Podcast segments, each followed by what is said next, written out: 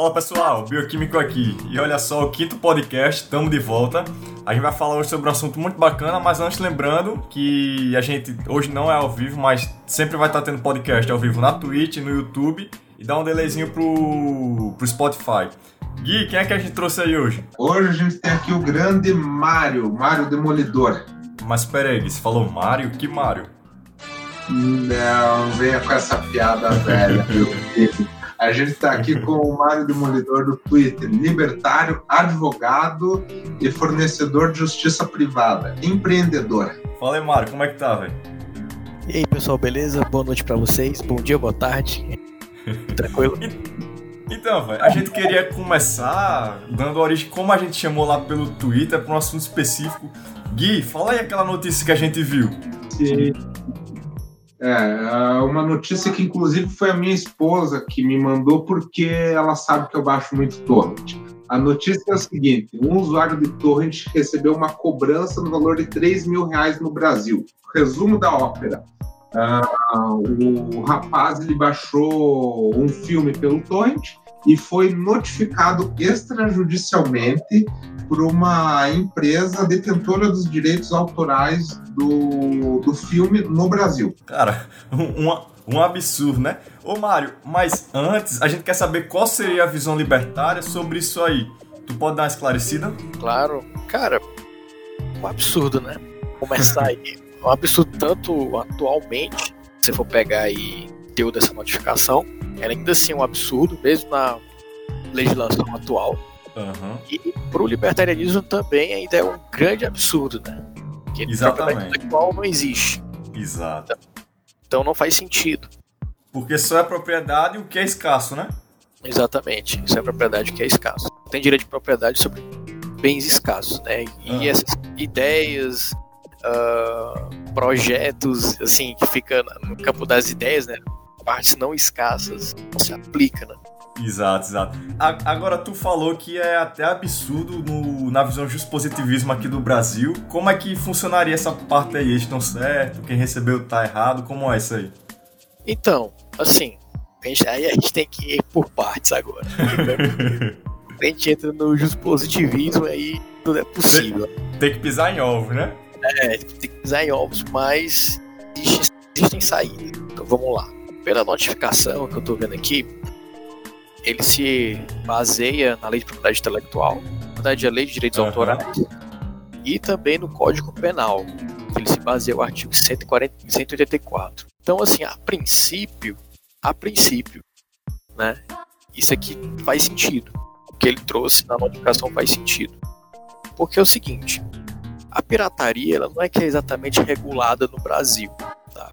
que realmente incide é esse artigo do Código Penal. Então, esse artigo, ele, ao contrário de outros países que trazem punições mais severas, né, no Brasil é uma punição bem tranquila, assim, vamos colocar, né? É, é, é multa e uh, um ano de cadeia, se não me engano. Uhum. Então, assim, é uma coisa que é bem leve, bem sutil. Entende? Provavelmente você nem vai cumprir, né, a pena? É, provavelmente você nem vai cumprir a pena. Entende? Então, vou pegar aqui o artigo. É detenção de três meses a um ano. Ó, detenção não é nem cadeia. Detenção ou multa. Ou multa. De detenção ou multa. Agora, no artigo, ele tem uma, traz a previsão aqui de quatro parágrafos. E cada parágrafo é a modalidade qualificada desse crime. Então, assim, no parágrafo primeiro, ele, que é o que ele citou aí, que pegou um, uma parte qualificada do crime, que é de pena de dois anos a quatro anos de prisão. Ele pegou mais uma parte mais forte da legislação, seria assim? Exatamente. Pegou uma parte mais forte. Só que essa parte mais forte, ela é aplicada uh, quando a pessoa compra para revender, para vender, entendeu? O, o, produto. Tipo, se você baixa o filme, colocar assim, você baixa no torrent, e aí você tira uma cópia dele e vende, entendeu? Vende o, CD do filme. Então, se você usa para fim comercial, você tem um agravamento, né? Exatamente. Seria a mesma coisa, tipo, vender ROM de emulador de, de console na, no, no Mercado Sim. Livre? Exatamente. Mesmo os camelô, tudo, tudo cai nisso aqui, entendeu? Então, ele trouxe essa, essa questão. Só que é aquela coisa. Uma notificação extrajudicial, normalmente o leigo ele se assusta muito. Pô, notificação extrajudicial, puta que lascou, vou ser preso. Mas a notificação é basicamente uma carta que você formaliza um marco né, factual em determinado momento para você, é, caso necessite futuramente, entrar com ação judicial e dizer, olha, isso aqui foi avisado, a partir disso aqui ele já foi comunicado que ele está cometendo algo ilícito. É apenas uma questão de organização mesmo. Mas ela serve muitas vezes para resolver logo o problema de cara, sempre judicial. Entendeu? Então, assim, na notificação você pode alegar o que você quiser. Você pode alegar absolutamente o que você quiser. E foi o que ele fez aqui. Ele pegou a parte mais forte da, da legislação. Uhum. Tá entendendo? Que, que, que não caberia na situação, né? É, aí teria que ver o caso, né? Uhum. Teria que ver se a pessoa realmente uh, baixou para fazer essa venda. Mas pelo que a matéria sugere, pelo depoimento da pessoa, né, na, na matéria, ela tinha baixado o filme aleatoriamente para assistir. Baixou, vamos citar aqui no computador, ah, eu quero assistir o filme do Rambo, aí bota lá. É até o filme do Rambo que falei. E ele baixou e assistiu e pronto. Ficou por isso mesmo. Ele não revendeu. Se esse foi o caso, não seria essa hipótese do parágrafo terceiro, seria a hipótese do caput, né, o cabeçalho do artigo, que é justamente a detenção de três meses a um ano ou multa. Entende? Então, só deixar um aviso aqui, né, nessa notificação extrajudicial, se você receber que está assistindo, não necessariamente significa a verdade, né? É, não necessariamente. É só o que a parte acusadora tá, tá falando. Ele pode pedir, digamos assim, um trilhão de dólares nessa notificação extrajudicial, Sim. que não teoricamente, judicialmente, aí legalmente, não vale de muita coisa, só um aviso.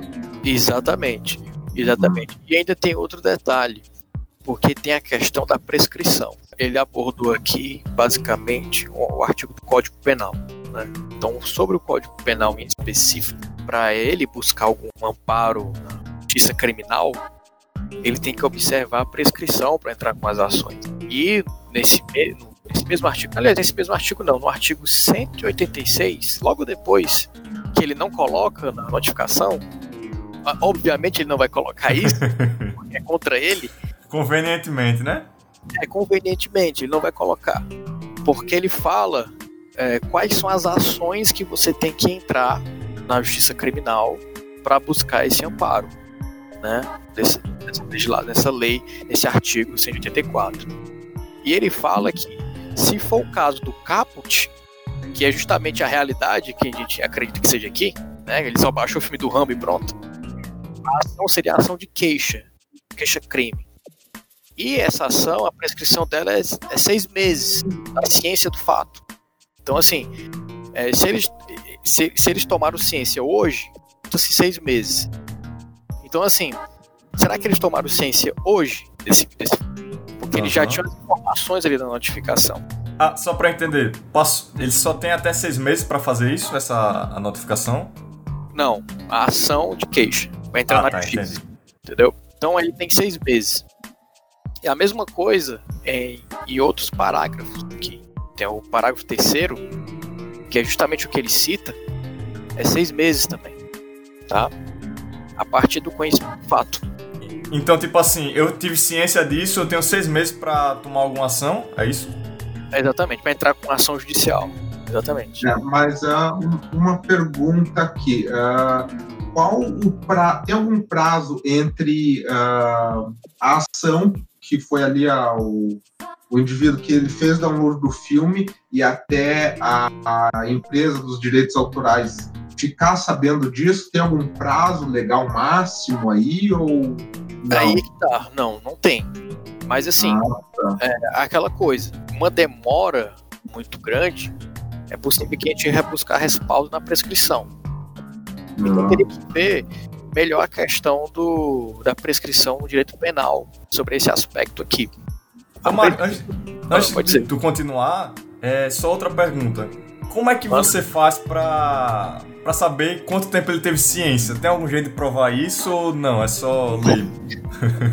é só a palavra dele. Aí é difícil, né? Mas aí tem que. É aquela coisa, quem acusa, né?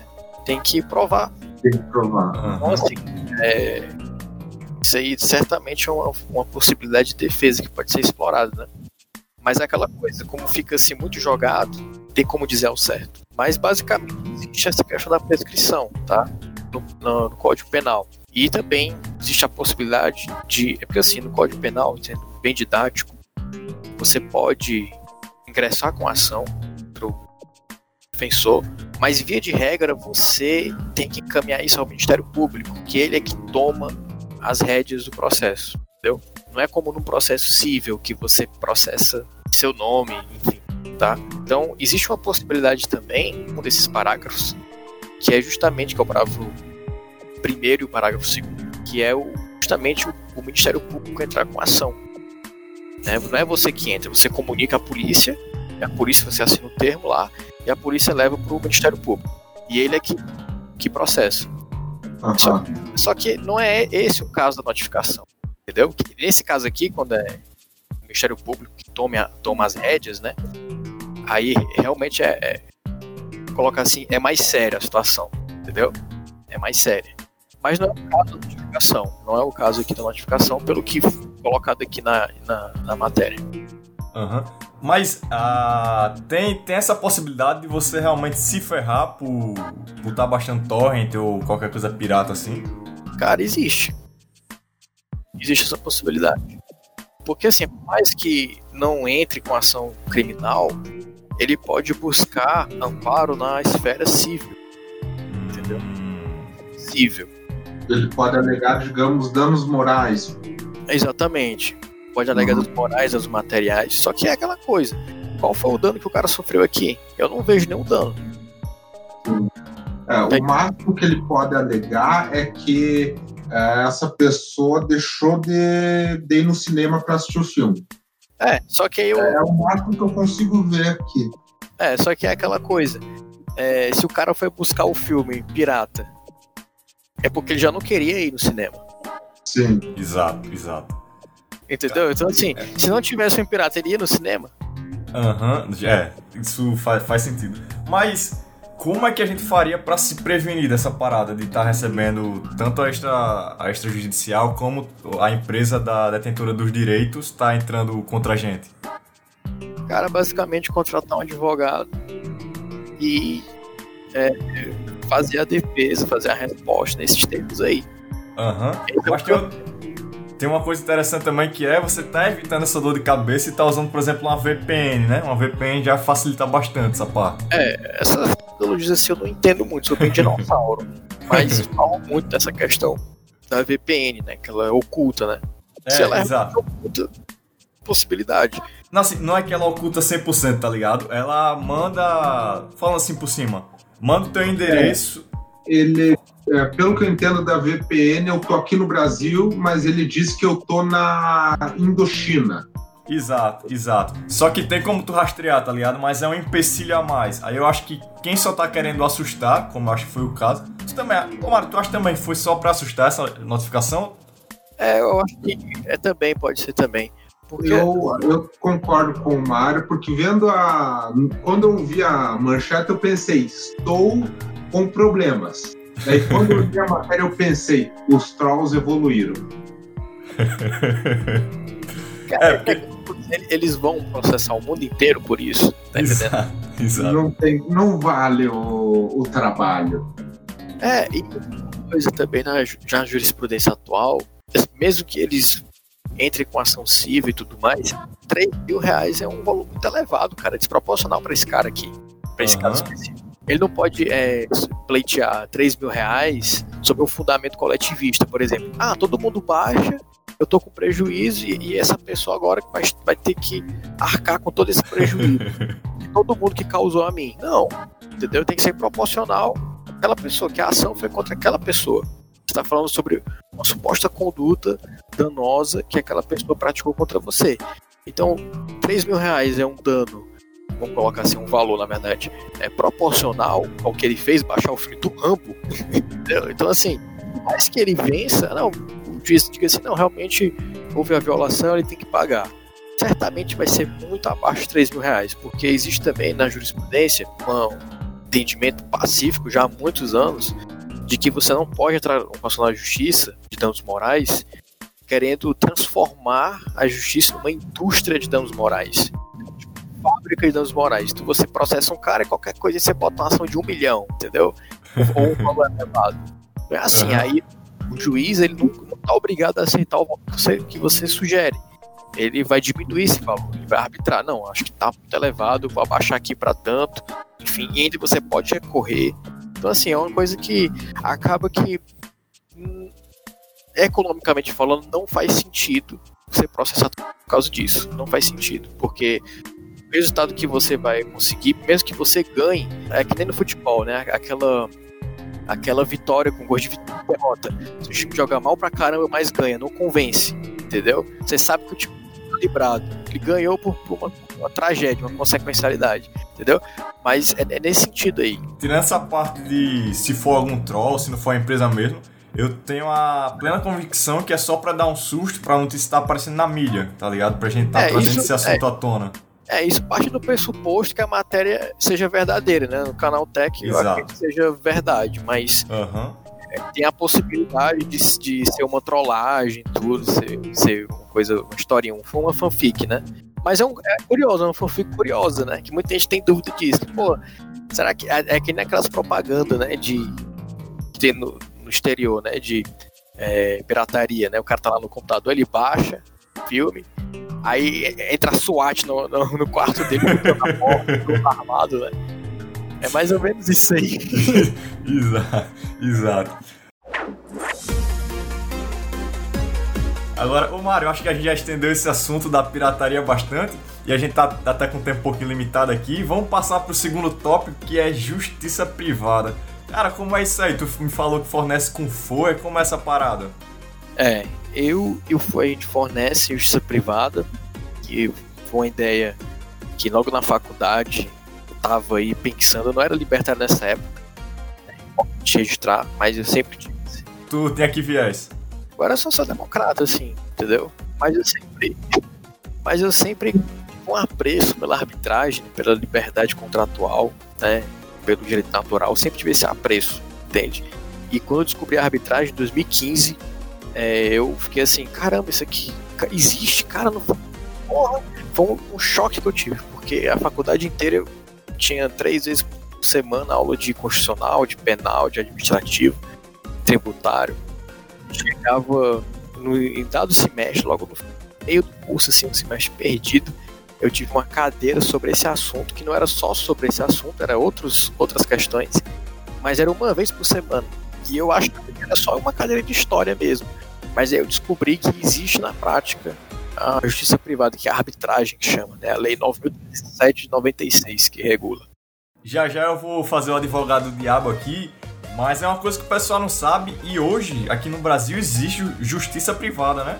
Existe. Não só a minha empresa fornece, várias outras fornecem, tá? Muitas empresas aí, é, players aí atuam no mercado, né? Principalmente em São Paulo, Rio de Janeiro, Belo Horizonte, é, Distrito Federal, mas tem uma limitação hoje, né? Ué, pode fornecer em qualquer área? Como é essa parada aí?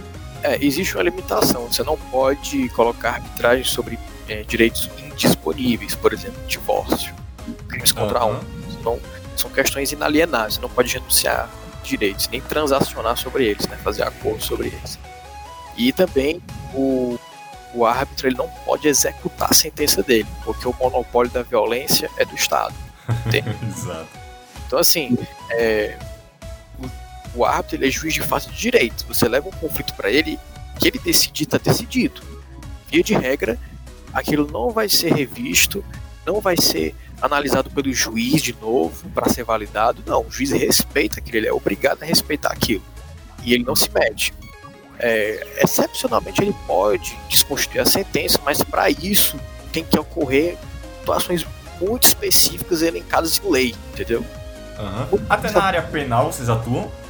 Não, penal também não é possível atuar, porque envolve direito indisponível. A arbitragem ela só atua sobre direitos patrimoniais disponíveis, direitos que envolvem aí questões de propriedade, contrato de de serviço, compra e venda, é, permuta, empréstimo, dessa ordem. Até trabalhista é possível, contrato trabalhista, direito de trabalho, mas tem que preencher os requisitos ali. Aham, uhum. e como é que eu faço, por exemplo, hoje, se eu quiser acessar a justiça, a justiça privada? Porque o pessoal conhece, assim, conhece, entre aspas, bastante como é pra ir na pública, né? Aham. Como é que eu faço para dispor de um tribunal privado? Pronto, é, isso é uma pergunta interessante, porque é a coisa mais fácil que existe, entendeu? E não só fácil, como também não tem custo nenhum, que é basicamente uh, você coloca no seu contrato uma cláusula de arbitragem. E lá no nosso site, câmaralibertaria.com.br, que é o da nossa empresa, né? Lá, Câmara Libertária de Acordos e Arbitragem. Ah, o, link vai tá, o link vai estar tá aí na descrição depois, no final.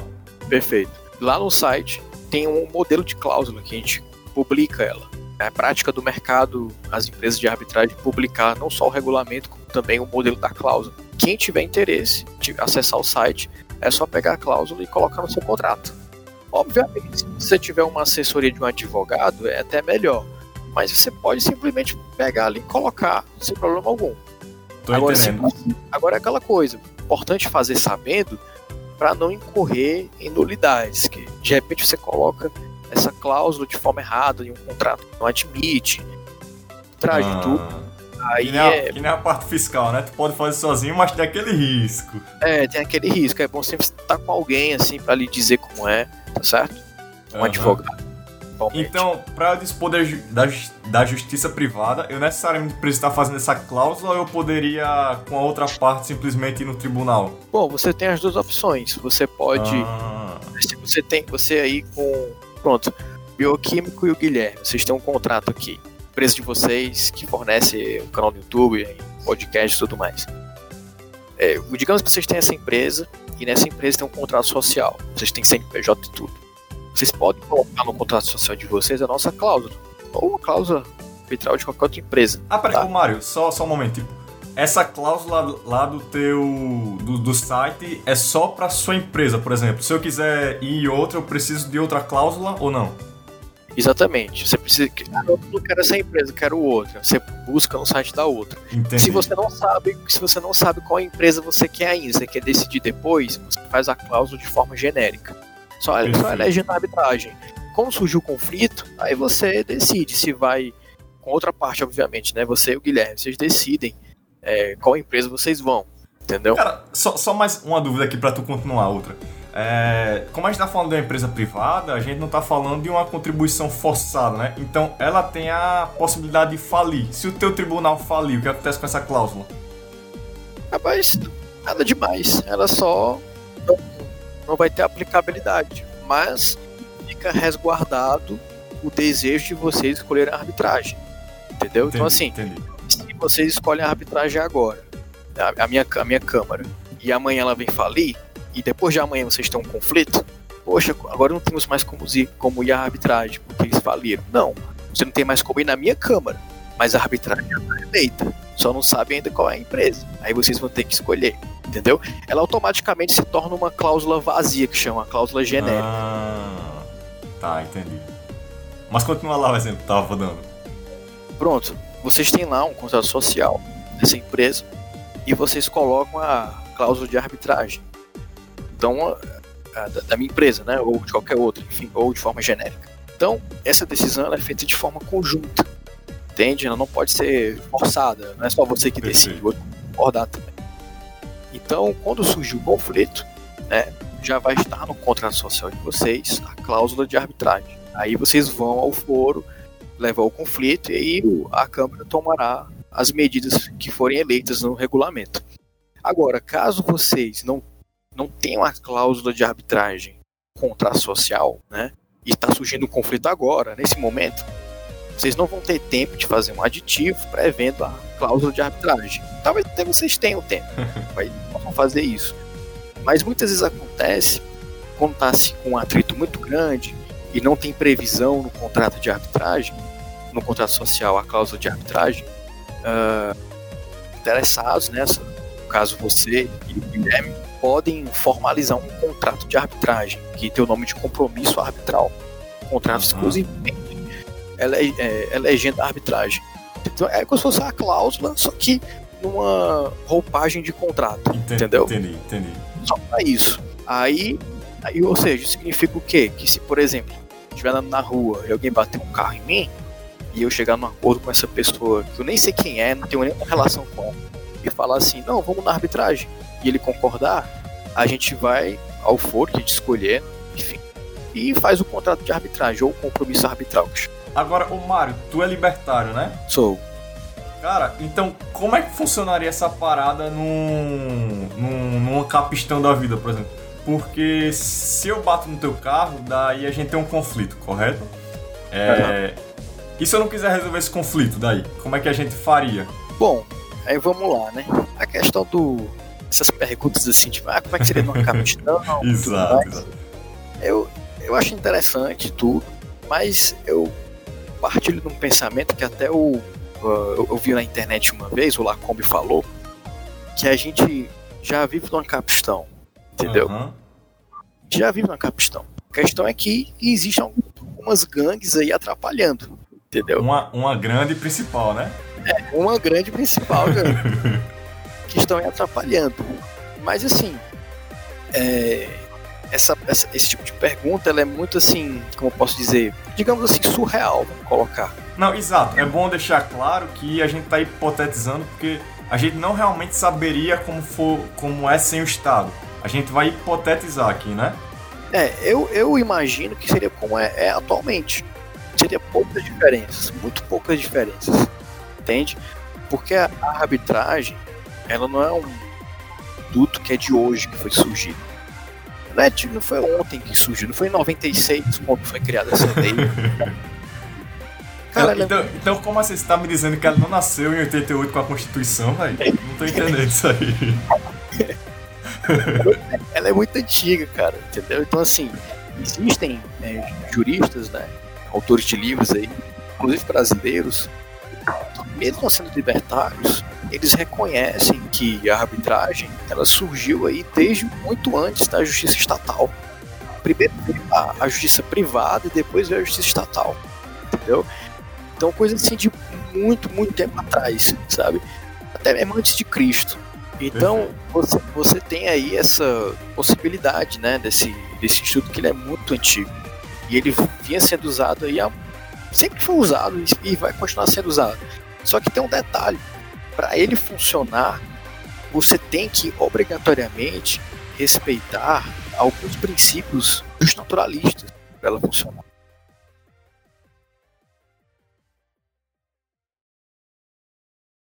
Se você não respeita esses princípios, ela vira uma justiça estatal. Uhum. Ô Mário, tu, tu falou de justnaturalismo, tu consegue resumir rapidinho a diferença de positivismo e racionalismo, só o pessoal leigo que tá assistindo? Tá, positivismo é um, direito, né, um, um ordenamento jurídico, uma fonte do direito que ela surge a partir do que está escrito. Você tem uma lei, um ordenamento jurídico que ele só é válido, ele só vai ser aplicado quando ele estiver escrito. Então no Brasil a gente tem aqui o civil law, né, que chama que é justamente baseado nisso, no dispositivismo. Uh, ah, uma lei funcionar, ser válida, ser aplicada a todos e tudo mais, passa a um procedimento legislativo, né, que está previsto na Constituição, e essa previsão na Constituição foi passada por uma formalidade até ela estar escrita, e a partir dela estando escrita é que ela tem aplicabilidade. Então o dispositivismo é isso. O poder da lei ela vem a partir da escrita. Então não é positivo no sentido de ah, legal, bacana. É positivo no sentido de ah, você tem direito a ganhar dois carros por mês, não é isso? Exatamente. Se tiver escrito, você tem. Se não tiver, não tem. Positivismo seria então a canetada. Canetada, exatamente. Tem um, um exemplo que eu uso muito bacana lá no canal, não sei se vocês conhecem, um jogo chamado Scrobonauts. Pô, Scrobonauts é um jogo que você literalmente escreve aqui o que você quer, sei lá, quer um cachorro e aparece, tá ligado? Exatamente, desse jeito mesmo. Exato. Aí diferente, é, é, não é bem o justo naturalismo, né? Vamos colocar assim, é o common law, que chama o oposto do civil law. O direito ele não surge da escrita, muito embora ele possa estar escrito, mas ele não surge da escrita. Ele surge dos costumes, né? Da, da, da, das práticas né, consuetudinárias que chamam, né? As práticas é, culturais, né? De uma sociedade. Você tem um direito formado então, a diferença é que no civil law você tem leis e no common law você tem jurisprudências, né, entendimentos decididos na prática, entende? Então aí você pode ter um sistema common law escrito, mas ele não vai surgir da escrita? Ele, ele, ele surge da sinergia da sociedade entre costumes e no aspecto cultural. Uhum. E tem uma coisa interessante que o pessoal não conhece, são direitos negativos, né? Também. É, exatamente. Direitos, direitos negativos são uh, aqueles em que são voltados ao indivíduo, né? Você não pode, é, por exemplo, violar a propriedade privada. Né? Propriedade privada. Direito negativo. Você não impõe algo a fazer. É, você impõe na verdade, você não deve fazer. Seriam como os direitos naturais, o direito à vida, Isso. propriedade e liberdade. Exatamente. Né? Exatamente. Só para exemplificar, como você falou, um direito negativo seria você ter o direito a não ser agredido, né? Exatamente. Cara, agora eu vou falar um pouquinho de tu. Qual é essa história aí de Mario Demolidor? Cara, surgiu na faculdade, né? Eu é, sempre gostei de usar óculos escuros. usava, usava, uso até hoje vários tipos de óculos escuros. E naquela época, 2015, eu usei, eu usava um óculos redondo, né? E aí, quando a série Demolidor, aí coincidiu na faculdade. Tá aparecendo aí na tua foto, quem quiser ver o óculos. eu nem era libertário na época, mas lá no, na faculdade eu fiquei conhecido por isso aí, porque eu era monitor. E aí eu dava muita aula, né? Uhum. E o pessoal tinha contato com muita gente, o pessoal, caralho, demolidor, não sei o quê. Aí, depois, aí, pra piorar, teve uma época que eu tive que fazer uma operação do joelho e eu tive que andar de bengala na, na faculdade. Então eu fiquei, tipo, literalmente igual o personagem, né? você andava pela faculdade como cosplay de Demolidor, cara. Exatamente, exatamente. Não é cosplay de Demolidor, é cosplay do Matthew Murdock, né?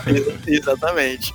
E assim, eu não tive escolha, cara, porque, cara, eu na faculdade de Bengala, eu, eu não conseguia Associado a isso, tem uma coisa que eu me identifiquei com tu, já ia falar também, mas tu tem um problema de visão, né? Tem, tem um problema de visão. Fala, fala um pouquinho do teu problema aí, que já já eu falo do meu também, pra gente comparar qual é o pior. Cara, eu tenho ceratocone, uma doença na córnea degenerativa, e também ela é genética, que basicamente ela fica mole e ela se deforma com mais facilidade. Degenerativo, para quem tá ouvindo, é que vai degradando com o tempo, vai piorando. Isso, exatamente. E aí, com o tempo, se você encosta muito olho, ela vai piorando, né? O grau vai aumentando. E aí eu tenho 20 graus no olho esquerdo e tenho 10 no direito, de astigmatismo. Preciso usar uma lente especial, uma lente específica, hum... para a doença poder enxergar. Caraca, que interessante. Eu tenho um problema que ele chama retinose pigmentar, pô eu perco a minha visão periférica e perco a visão noturna também, tá ligado? Fica muito ruim. Cara. pra ficar mais didático do pessoal entender, se você tiver uma câmera conectada ao computador, o meu problema é onde bate a luz, ou seja, na câmera, e o do Mario é no fio que transmite do computador à câmera. É, uh, eu também tenho problema de visão, todos os três aqui tem, usam óculos. Uh, eu tenho 6 graus de miopia num olho e 8 no outro. Nem se compara ao Mário, mas uh, eu sem os meus óculos eu não consigo ver definição de nada que esteja mais de um palmo do meu olho. Ah, comparado, comparado com a gente, você tá no jardim de infância agora, velho. É, exatamente. ainda, tenho muito, ainda tenho muito tempo pra, pra chegar no nível dos vocês. Se eu tivesse esse nível aí, cara, eu tava feliz aqui. Cara, me diz o que é que dificulta pra tu? Quais as dificuldades que tu tem com esse problema? Basicamente ler, trabalhar. É, ler é complicado, né? Eu não sei tu, mas eu já desisti de ler a Folha Chamex, por exemplo. Atirar nem se fala, então. é, eu, eu, imagino que para você trabalhar deve ser complicado, porque você é um advogado, você é obrigado a, a ler, principalmente questão jurídica. Como que você faz com isso? Você usa lente de contato, tem uma tela específica, especial? Como, como trabalha nisso? É, lente de contato mesmo, né? Realmente, contato específica para ceratocone. Ela é bem alinhada ao meu olho, tem uma, onda aí. Tem que ser feito sob medida. Então ela é, é, é específica para o teu olho esquerdo e específica para o direito. Se trocar, não enxerga nada. Não enxergo nada. É lente escleral, chama. Tanto que ela ela é bem grandona, assim, sabe? Ela, ela cola no, na esclera do olho, parte branca. Ah, então não é que nem as lentes de contato normal, que são aquelas pequenininhas, ela, ela cobre o olho inteiro? É, exatamente. Não é a normal, porque o ceratocone ela tem uma peculiaridade que ela fica pontuda a córnea, entende? Fica muito pontuda. E quando você usa a lente comum, a lente não adere na, no olho, entende? Na córnea. Aí ela cai, ela fica caindo a lente. Mas com a escleral não, a escleral ela cola na parte branca e ela não cai. Ela é tipo uma ventosa. Cara, só de curiosidade, eu particularmente tenho que estar arrumando algumas soluções, por exemplo, eu não consigo ler em folha em branco, então eu tenho que estar pegando o celular ou o tablet com algum aplicativo que inverta o fundo. Daí a letra fica branca e o fundo preto, fica com contraste melhor. Tu tem alguma parada dessa? Cara, assim, eu não tenho problema com isso. O problema que eu tenho é, além do grau, é a hipersensibilidade à luz, né? Então, é, eu costumo deixar tudo quanto for, quanto for possível no modo escuro. Sabe? Sempre tento deixar no modo bem escuro no meu computador, eu uso o modo, acho que é contraste que chama. Não é nem modo escuro. É um modo que ele realmente inverte a, as cores, como tu disse aí. É, mas eu, não é porque eu não consigo, é porque eu incomodo com. Ah, entendi. Eu também uso esse modo, só que é pra ver, tá ligado? Mas eu acho que é isso aí, né? Então, Gui, tem mais algum, tem mais algum, algum questionamento, alguma coisa com o Mario? Não, não. Eu até queria colocar minha, aqui o meu agradecimento para o Mário. Uh, muito obrigado por participar com a gente e aproveitar e agradecer as narrações que você fez, uh, você fazia do, de livros libertários, que isso me ajudou bastante a, a entrar mais no, no conceito de libertarianismo. Tu já tá fazendo as narrações, Mário? Show de bola. Não, não tô fazendo mais não. Tô fazendo mais não. Ando muito tempo. Também o pessoal andou dando uma sumida, pelo que eu vi assim, eu não tô muito por dentro, né? Mas assim, eu fico feliz, né? Por saber que vocês ouviam aí o, ações, né? E tudo mais. Eu também escrevi artigo lá no, na minha página no Medium, né? Que eu tenho um se vocês uhum. não sabem, eu posso mandar para vocês depois. É, eu, é, eu não conhecia, mas eu vou dar uma, uma lida lá, porque uh, eu gosto muito de ler, de tudo. Uh, e mais um, um item para ler, ainda mais sobre libertarianismo, é sempre bem-vindo. Show de bola. Pode mandar com certeza todos. Se eu quiser te encontrar, tu produz mais conteúdo além disso? Como tu, tu tem Twitter, YouTube, tu tem mais alguns canais de comunicação? Eu tenho só o Twitter mesmo atualmente, né? Quando assim me chamam pra fazer vídeo, eu sempre vejo, vejo se tô com tempo e tudo, aí eu faço. Lá no canal do Foi eu fiz alguns vídeos recentemente sobre arbitragem, não sei se vocês viram. Mas tem lá uns vídeos explicando e tudo. Sempre com a disponibilidade eu, eu, eu compareço, assim todas as redes que você puder, incluindo a sua câmara de arbitragem, vai estar aí na descrição. E eu queria agradecer mais uma vez que você está com o tempo corrido hoje, tirou um tempinho pra gente. Valeu aí, Mário. Valeu, cara. Tamo junto aí.